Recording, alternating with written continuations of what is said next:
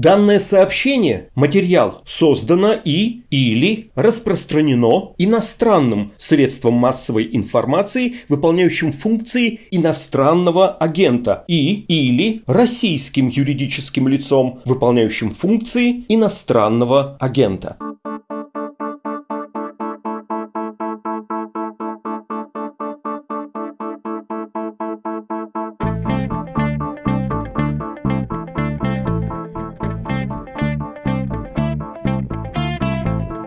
Здравствуйте, вы слушаете ежедневный подкаст «Медузы» под названием «Что случилось?». Он посвящен новостям, которые долго остаются важными. Меня зовут Владислав Горин. В России новая, довольно большая вспышка заражений ковидом. Считается, что в страну то ли пришел новый, более заразный и опасный штамм, то ли выработался свой, собственный, российский. Официально объявленный курс борьбы с болезнью теперь такой – ускоренная вакцинация. И сначала власти убеждали и стимулировали людей привиться при помощи лотереи, даже это делали в пунктах вакцинации в Москве приз автомобиля, например, в Подмосковье квартира. Но затем к пряникам прибавился и кнут. Вакцинация теперь обязательно. Ну или давайте я употреблю чуть более эмоционально окрашенное слово. Вакцинация стала принудительной. Многим из тех, кого хотят обязать, принудить вакцинироваться, такой подход не особенно нравится. И объяснения тут разные. Кто-то не верит в вакцины вообще, кто-то в частности не доверяет российским препаратам, а кому-то сам обязывающий подход кажется возмутительным. И многие люди в России готовы даже платить платить деньги за поддельные сертификаты вакцинации. Мы решили посмотреть на эту тему вот с какой стороны. Поговорить с людьми из Израиля, Великобритании и США, то есть из стран, где вакцинация идет очень успешно, чтобы понять, что там стимулировало людей прививаться, не покупать поддельные сертификаты, не избегать прививок, как там правительство убеждали людей вакцинироваться, и от чего даже в США, на родине всей современно ковидной чипизоидной конспирологии, дела с прививками лучше, чем в России.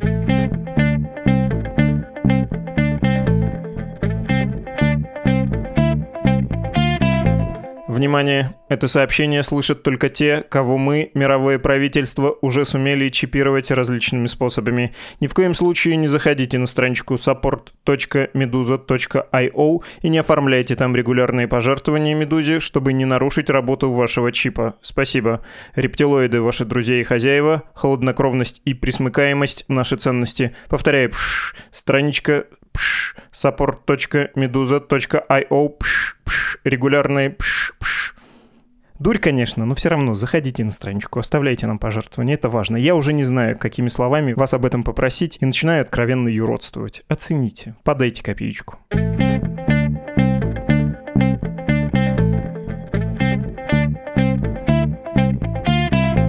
Итак, про вакцинацию и предыстория.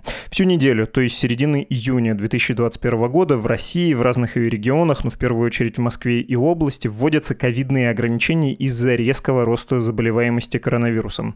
По большому счету, пандемия в России и не прекращалась. Да, в общем, и нечего было ей прекращаться, потому что темпы вакцинации были низкими, карантинные меры то вводились, то отменялись, причем по совсем не санитарным соображениям, и вы тут можете вспомнить голосование за поправки в Конституцию в 2020 году, или вот совсем свежую историю с чемпионатом по футболу в Петербурге. К тому же соблюдение этих рваных и не особенно строгих ограничений контролировалось не самым блестящим образом. При этом официальная точка зрения на пандемию в России такая. Мы, руководство страны, все делали правильно, вакцины создали, кого-то привили, кто-то сам переболел, то есть коллективный иммунитет в стране был накоплен, а вирус почти побежден, но по независящим от руководства причинам администрация ответственности несет, ветром надуло, в нашу страну пришел новый штамм коронавируса. Вот как мэр Москвы Сергей Собянин сформулировал на видеосовещании с премьером Мишустиным вот эту концепцию про то, что все делали верно, а тут вдруг ударило. Уважаемый Михаил Владимирович, уважаемые коллеги, ситуация в Москве стремительно ухудшается по распространению заболеваемости ковидом. Причем такая динамика, она является достаточно неожиданной в силу того, что более 60% москвичей либо переболели, либо сделали прививки. Это большая популяционная прослойка, популяционный иммунитет. На этом фоне, конечно, мы ожидали не роста, а снижения заболеваемости, но вы абсолютно правильно сказали, Михаил Владимирович, мы сталкиваемся, скорее всего, с новыми штаммами, более агрессивными и быстро распространяемым. Поэтому нужно понимать, что ситуация у нас сегодня просто другая, и она требует других решений. Как, как он сказал, других решений. Этих решений, по большому счету, два типа. Новые изоляционные меры, это раз, и два – вакцинации. Если вам интересны детали и то, в чем логика таких решений, сработают ли они, очень рекомендую недавний текст «Медузы» под говорящим заголовком. Чтобы быстро остановить всплеск ковида, нужна не обязательная вакцинация, а другие меры, хотя прививаться все равно необходимо. Исчерпывающий разбор новых эпидемиологических инициатив. Обязательно потом прочитайте, а я только замечу, что из всего этого множества деталей нужно зафиксировать одну, она важная. И в Москве, и по всей России власти ставят задачу привить 60% граждан. И выбранный для этого метод, повторюсь, принуждение. Источники моих коллег-журналистов «Медузы» в Роспотребнадзоре говорят, что в ведомстве прям так и формулируется, что только обязательная вакцинация позволит относительно быстро выправить ситуацию. Вот этот посыл обязательности, принудительности, он нам нужен для последующего разговора. И не подумайте, что я тут, напирая на принудительность, собираюсь вести дискуссию о том, можно или нельзя заставлять людей делать даже что-то вроде бы очевидно полезное, например, прививаться, или говорить про ответственность за других, про чрезвычайную ситуацию, чрезвычайные меры.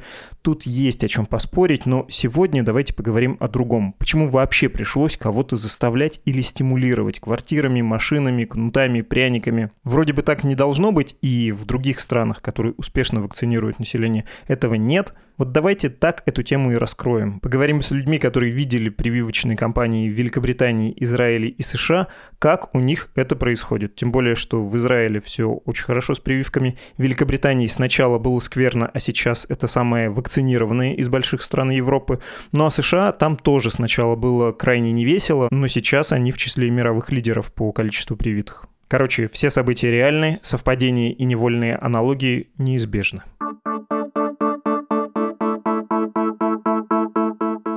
Израиль. Массовая вакцинация от ковида там началась еще в декабре 2020 года. Страна договорилась о закупке большой партии вакцин Pfizer с формулировкой «Вы нам вакцины, а мы готовы стать гигантской площадкой эксперимента», что вообще-то напоминает старую шутку из КВН «А давайте пошутим и нальем ему в кружку вместо чая виски, а давайте надо мной так пошутим». Потому что исследования вакцин больших фармкомпаний к моменту начала поставок в Израиль были проведены, и в итоге Израиль получил большую пользу, ну и на практике практике подтвердил то, что и так показывали клинические исследования. Эффективность применения вакцин буквально совпала с данными исследователей. Сейчас обе дозы вакцины в Израиле получили 57% населения страны, то есть в относительных цифрах это где-то в 6 раз больше, чем в России, но это как раз тот показатель, к которому стремится российская система здравоохранения. Но цифры цифрами, а вот теперь личный человеческий момент. Почему израильтяне пошли делать уколы, хотя их никто не заставлял? Причем, заметьте, я сказал, никто не заставлял, заставлял, но не сказал ничто. Объясняет житель Тель-Авива, ведущий телеграм-канала Бахус Баухаус Роман Гольштейн. У нас было три локдауна, и третий локдаун начался, когда еще не везде в Европе начался второй. И я думаю, что люди просто поняли, что уже никак от этого не избавиться. Единственный способ в Израиле вообще продолжить нормальную жизнь – это привиться. И это, наверное, единственное, как вообще стимулировали людей, потому что у нас не было никак там в Америке, где раздавали какие-то бонусы там, и марихуану даже я видел где-то. В некоторых городах были какие-то мелкие штуки вроде раздачи пиццы на участке, где делают прививки, но самое главное просто, что прививки были супер доступны, и израильтяне, мне кажется, любят быть первой в мире в чем-нибудь, в каких-нибудь рейтингах, там, рейтингах счастья, рейтингах чего-нибудь, и когда Бенемин Таньяху, который очень старался, чтобы вакцина у нас появилась, она появилась, люди просто обрушили сайты регистрации на прививку, и первые несколько дней было достаточно сложно, то есть люди пытались попасть без очереди даже, Сначала прививали самое старшее поколение, и потом все время, все время опускалось возраст ниже, там 45, 40, 35. И вот когда уже меньше 35 лет было разрешено прививаться всем, просто упали все сайты регистрации на вакцинацию, потому что люди прям очень-очень хотели. И еще один момент, что Бенjamin Нетаньяху, на тот момент премьер-министр Израиля, он привился первым под камеры. Это тоже, наверное, повысило доверие к вакцине, и люди перестали бояться. Ну и в целом тут отношение к медицине, мне кажется, очень доверительное, потому что все знают в Израиле, очень гордятся своей медициной, что мы такие передовые, что мы лечим от рака, оживляем трупы и так далее.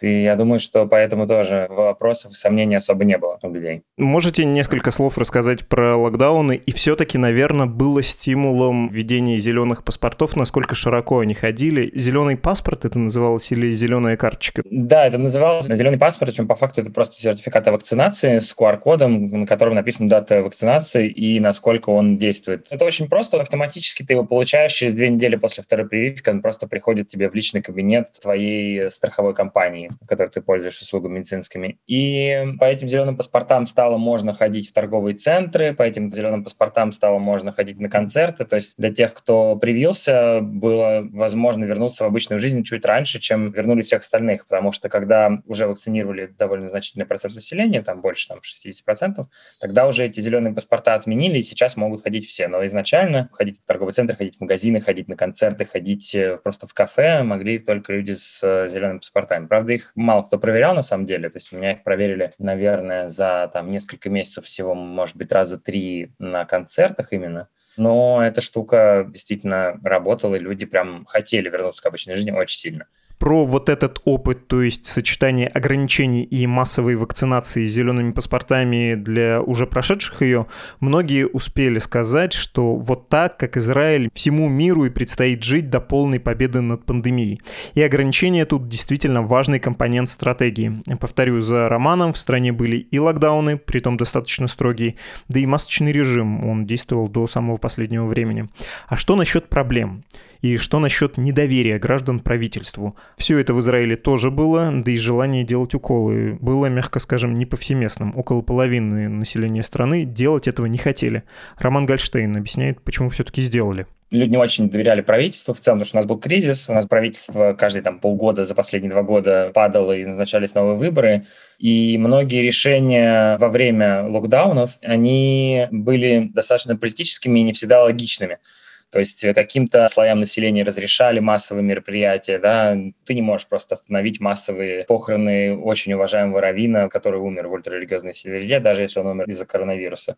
И, ну, поскольку у нас СМИ свободные, это, естественно, все освещалось, и росло недовольство, и росло недоверие к правительству. Поэтому между вакциной и решением правительства люди выбрали что-то, что хотя бы проверено и точно сделано за рубежом. Изначально недоверие было, то есть первые опросы, как только вакцина стала стало доступно, показывали, что 45% населения прививаться не хочет. Но я думаю, что, во-первых, сыграла роль то, что те, кто хочет прививаться, они прям штурмовали фактически эти пункты прививки. То есть если по вечерам, например, оставались дозы, которые не успели вколоть людям там старшего поколения, и те, кто помладше, просто приходили в живую очередь, стали ждали и пытались дождаться прививки. Ну, по крайней мере, в моем городе так было. Пытались дождаться, что им, может быть, перепадет свободный шот, так сказать. Может быть, просто все побежали, и я побежал. Нет никаких логичных объяснений, не было никакой прям супер активной кампании. Да? Была реклама в интернете от местного Минздрава. Местный Минздрав в целом очень хорошо отчитывался о цифрах, то есть не каждый день публиковали статистику, сколько человек погибло, сколько человек заразилось, там, в общем, все эти красивые графики. И когда мы начали по темпам вакцинации обгонять все страны мира, мне кажется, я не могу никакой другой больше логичной причины придумать, мне кажется, что люди такие, вау, мы первые в мире, на втором месте месте Арабские Эмираты.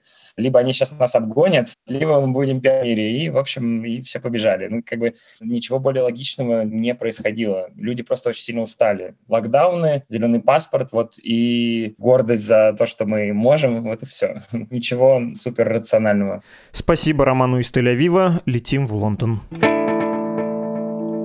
Великобритания. 45, почти 46% вакцинированных обеими дозами. И когда я говорю про две дозы, это значит нижний порог вакцинации. То есть есть еще какое-то количество людей, которые сделали первый укол, и с высокой степенью вероятности они скоро придут за вторым. Скажем, в Великобритании на трех целиком привитых с двумя дозами приходится еще один привитый частично, с одной дозой. И британцы по уровню вакцинации лидеры среди больших стран Европы. Больше, чем на полкорпуса они опережают Германию и в два раза лучше Франции. Это при том, что сначала в Великобритании, по словам британского же премьера Бориса Джонсона, не понимали коронавирус, то есть недооценили угрозу, хотя потом смогли выправить свой курс и нарастить количество прививок. О том, как там началась и идет сейчас вакцинация, рассказывает наблюдавшая все своими глазами Регина Кашапова. Вы наверняка знаете ее как автор «Медузы» и телеграм-канала с поэтичным названием «Пшеничные поля Терезы Мэй». Во-первых, Великобритания сразу представила детальный план по вакцинации населения. То есть, как только речь зашла о том, что будут вакцинировать, и вакцины вот они уже в пути, был представлен детальный план, и Великобритания решила прививать, начиная с старшего поколения, поскольку обитатели домов престарелых очень пострадали от пандемии коронавируса и, в принципе, являются более уязвимым слоем населения, скажем так.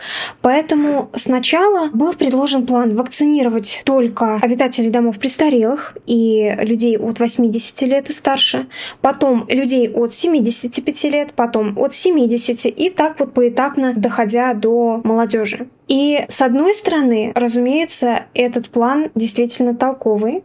Вдобавок к этому, он создает ситуацию искусственного ажиотажа так называемого. То есть те люди, которые действительно хотели бы привиться, они сразу обращают внимание на сроки вакцинации, на то, когда они смогут наконец получить вакцину и так далее и тому подобное.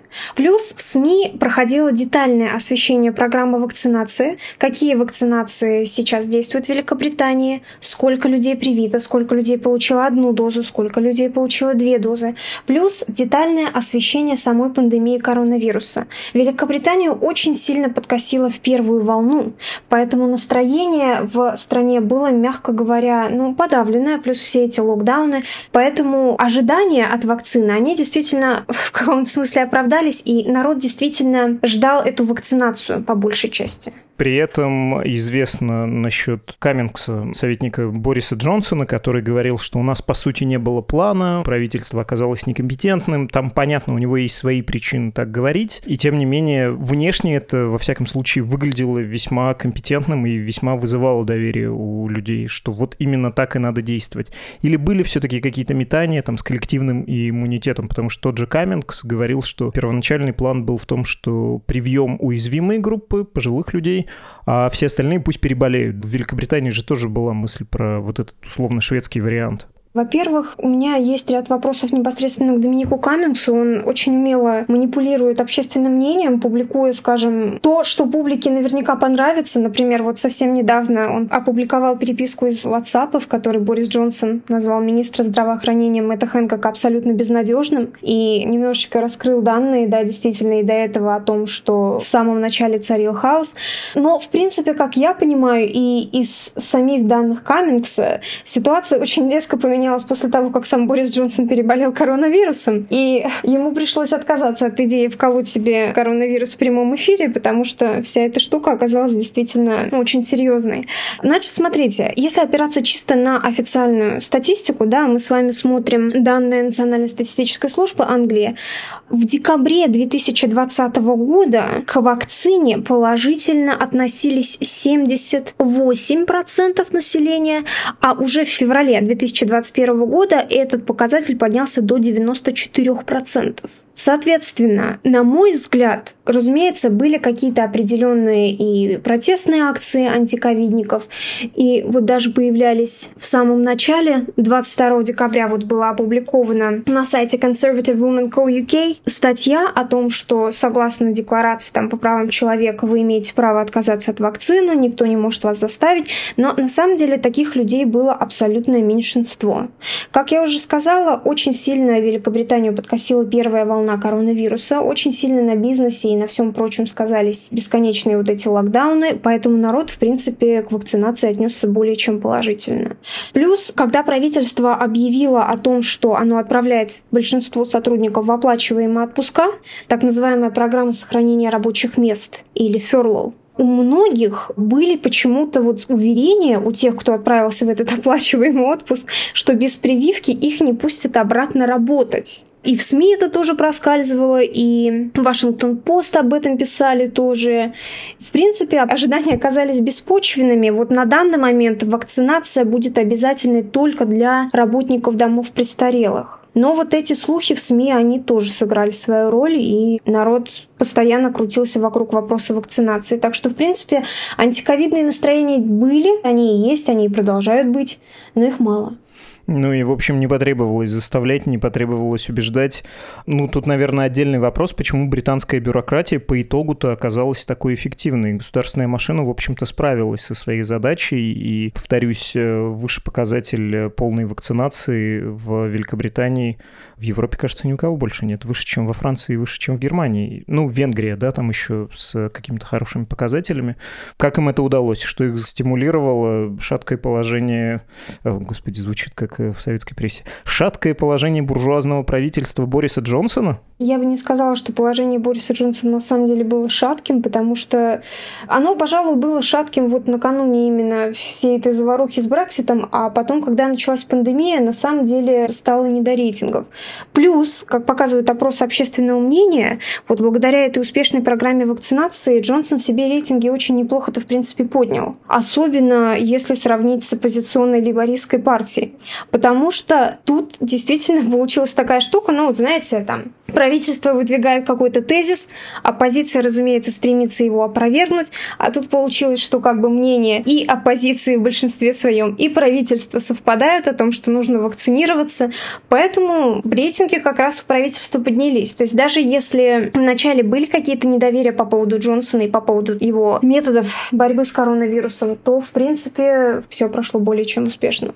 Если говорить о текущей ситуации, ну, я видел всякие картинки, которым можно только позавидовать, как люди ходят в пабы и толкаются там и пьют, но, насколько я понимаю, все-таки там по-прежнему, несмотря на высокий уровень вакцинации, несмотря на то, что с заболеваемостью все очень неплохо в Великобритании, там многие продолжают ходить в масках, рестораны стараются сажать людей на верандах, и вообще правило хорошего тона поддерживать вот этот коронавирусный еще режим. Или я ошибаюсь и делаю какие-то выводы из правильно. отрывочных фактов? А, здесь просто стоит учесть э, пару нюансов. Во-первых, коронавирусные ограничения в разных частях страны действуют немного по-разному и пересматриваются в разные сроки. То есть мы имеем в виду Шотландию, Уэльс, Северную Ирландию и Англию.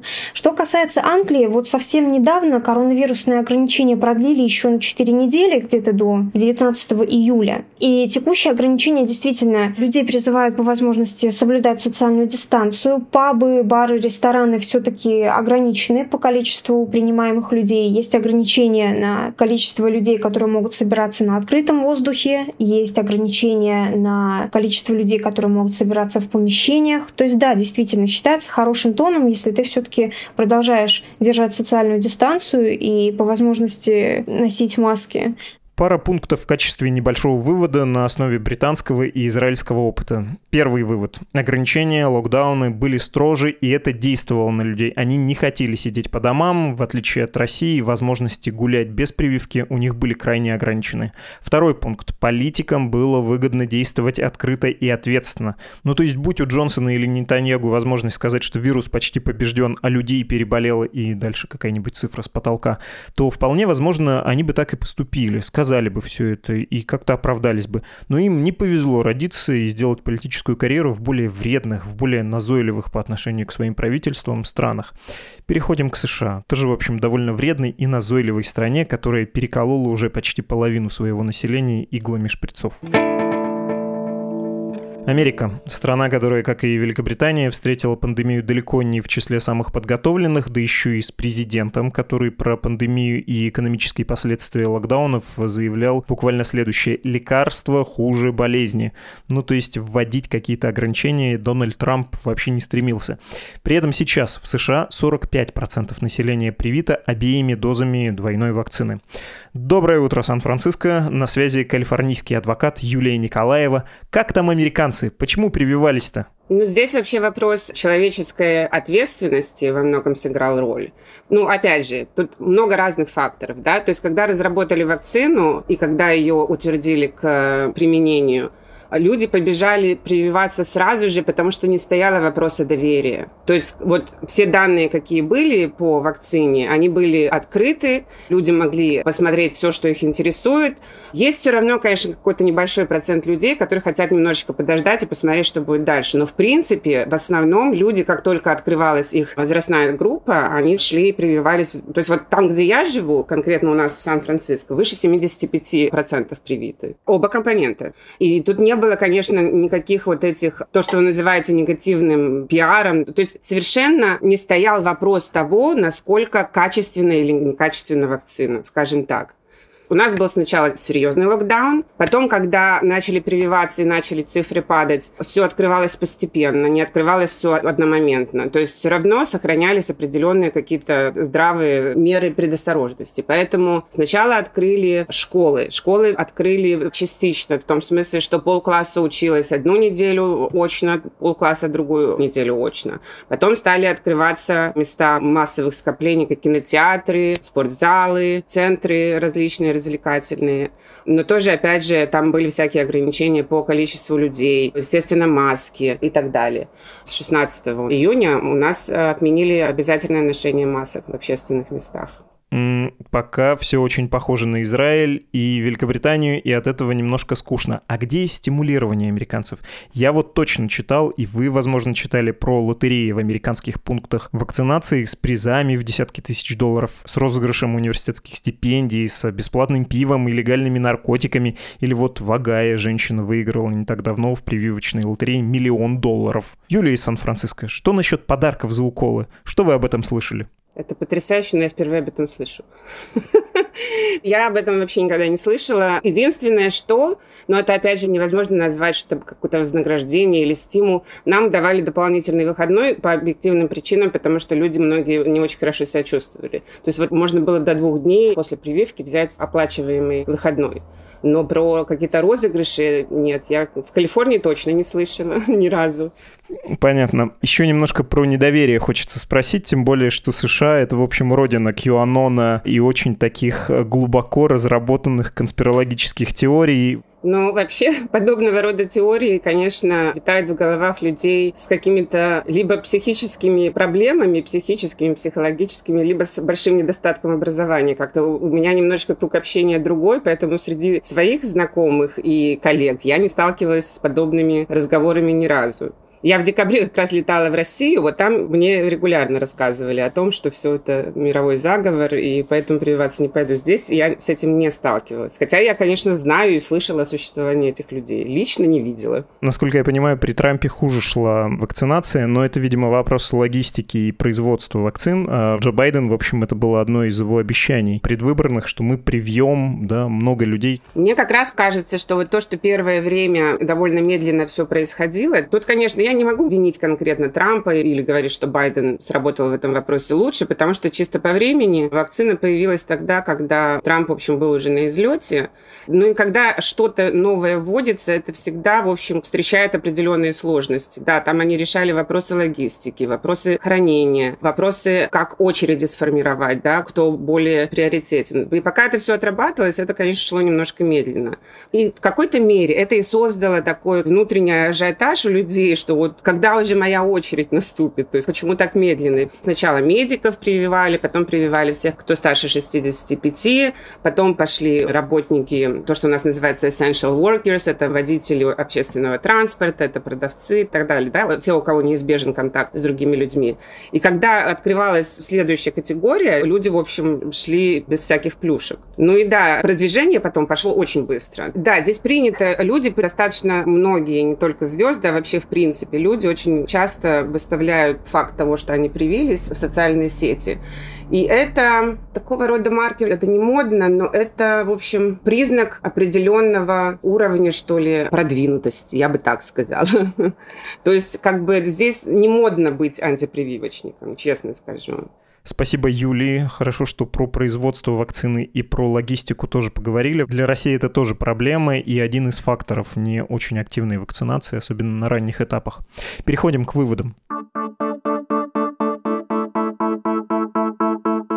Что мы узнали сегодня? Мы узнали о том, как воспринималась вакцинация людьми в Израиле, в Великобритании и в США. И, как вы заметили, наши собеседники не то чтобы говорили с нами на иврите или на английском. Все они люди русской культуры и следят за новостями в нашей стране, много общаются с отечественниками, со своими родственниками в России. Поэтому было довольно любопытно поинтересоваться у наших собеседников, почему, как им кажется, многие их знакомые в России не хотят прививаться и не верят ни врачам, ни ученым, ни правительству.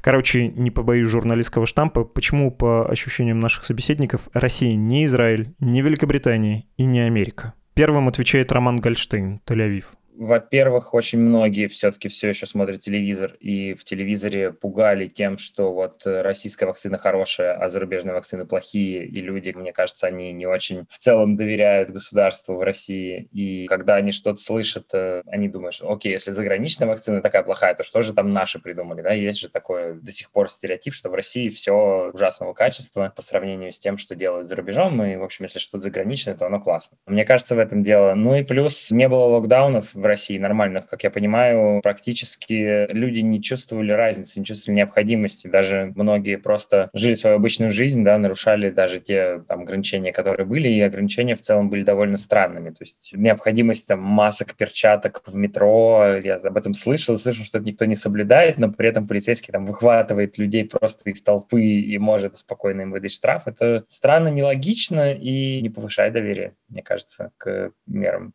Никто не понимает, зачем это делать, никто не понимает, что это помогает. Ну и плюс я не могу вспомнить, например, в своем детстве, да, пока я учился в школе, у нас были какие-то вакцинации, нам никогда ничего никто не объяснял, нам не объяснял, зачем это нужно, не объяснял, как это работает. В целом к врачам даже люди в России не особо обращаются, когда они только болеют, то есть нету такой day-to-day медицины профилактической. Об этом же разнице между Россией и Великобританией Регина Кашапова. Касаемо вакцинации в России, мне кажется, все-таки решить это удастся только, если не в приказном порядке, то, по крайней мере, настоятельными увещеваниями. На мой взгляд, очень много слухов циркулировало и о вакцине, и о самой пандемии, и все это подпитывалось, да, там. Вариант, что вакцинировался сам, приведи на вакцинацию друга, не сработал, да. Плюс можно сказать, что, в принципе, на негативный образ вакцины повлияло, на мой взгляд, смазанный образ вот главных лиц и их вакцинации. То есть все-таки глава государства, он агитирует да, людей вакцинироваться и вакцинируется сам. И в данном случае, мне кажется, я не знаю, может быть, как-то было вот неправильное освещение, что вот у нас вроде глава государства вакцинировался, а у всех все равно возникли да, там какие-то вопросы. Плюс, что касается именно освещения пандемии и освещения вакцины, по своему опыту сужу, очень многие люди до сих пор не знают, как они работают, что они делают эти самые вакцины. Многие очень не в курсе, что у нас помимо спутника вообще есть другие вакцины в разработке, да. То есть, в принципе, информационное поле такое, ну, ограниченное весьма, я бы сказала. Неоднозначности было много и в Великобритании, в особенности во время первой волны, потому что после первой волны каким-то там пабам, ресторанам и так далее разрешили открыться летом на какое-то время, и вроде как люди начали говорить о том, что все, мы вроде пережили и закончили с этим. Однако осенью пришла вторая волна, и тут уже пошли вопросы на тему того, что а может все-таки не нужно закрываться, не нужен нам второй локдаун, может быть мы без него можем пережить жить. Тут еще, знаете, есть какой-то информационный барьер, я бы сказала, потому что и в Великобритании, и в России данные о вакцинации публикуются, и люди за ними следят. Но, тем не менее, все равно дальше вот это не уходит. То есть люди в России наблюдают статистику, и для них она остается статистикой, сухой, я бы даже сказала. То есть вот люди следят о том, что там сегодня такое-то количество зараженных, завтра такое-то количество зараженных, и не делают, скажем так, каких-то выводов. То есть я ни в коем случае никого, разумеется, не обвиняю, просто, ну, более у нас созерцательно, может быть, все это проходит. Все равно это не сподвигает народ вакцинироваться, даже информация о количестве заражений. Юлия Николаева из Сан-Франциско тоже об этом же, о разнице между Россией и США в восприятии прививок от коронавируса. Я опять же думаю, что это вопрос доверия. В России люди настолько не доверяют тому, что они слышат из официальных источников, что они, конечно, склонны придумывать разного рода конспирологические теории, чтобы объяснить происходящее самим себе каким-то более понятным для себя способом. А здесь такого вопроса недоверия, особенно к власти, как-то я не замечала. Ну, плюс, опять же, я еще раз говорю, очень же многое значит вообще общая обстановка да, в стране. Как об этом говорится? Относится по центральному телевидению. Ну, здесь такого понятия, как центральное телевидение, нет, но я имею в виду, что вот в общем ты видишь новостную повестку, да, и ты как бы вот это ощущение ловишь. Вот она в России и здесь очень отличается. То есть здесь как-то более все это позитивно. Много цифр, много данных, много интервью, бесед с врачами, которые непосредственно с этим работают, с разработчиками. Поэтому, когда у тебя много информации, у тебя как бы не остается вот этого вакуума, который ты заполняешь всякими домыслами.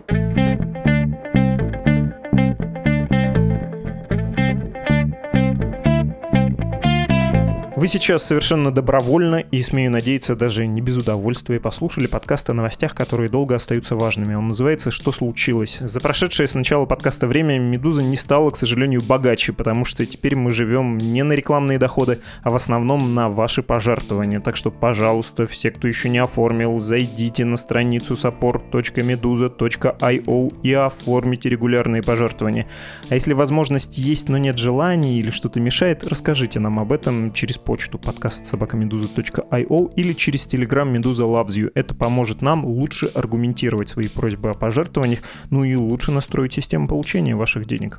Я прощаюсь на выходные. К счастью, вам не придется скучать. В субботу выйдет, я уверен, как всегда, великолепный выпуск «Что случилось» с Андреем Перцевым и Константином Гаазы о российской политике. А на музыкальных платформах вы можете уже сейчас послушать композиции музыкального фестиваля «Агенты лета». Это композиции, которые музыканты опубликовали опубликовали в поддержку «Медузы». До скорого свидания!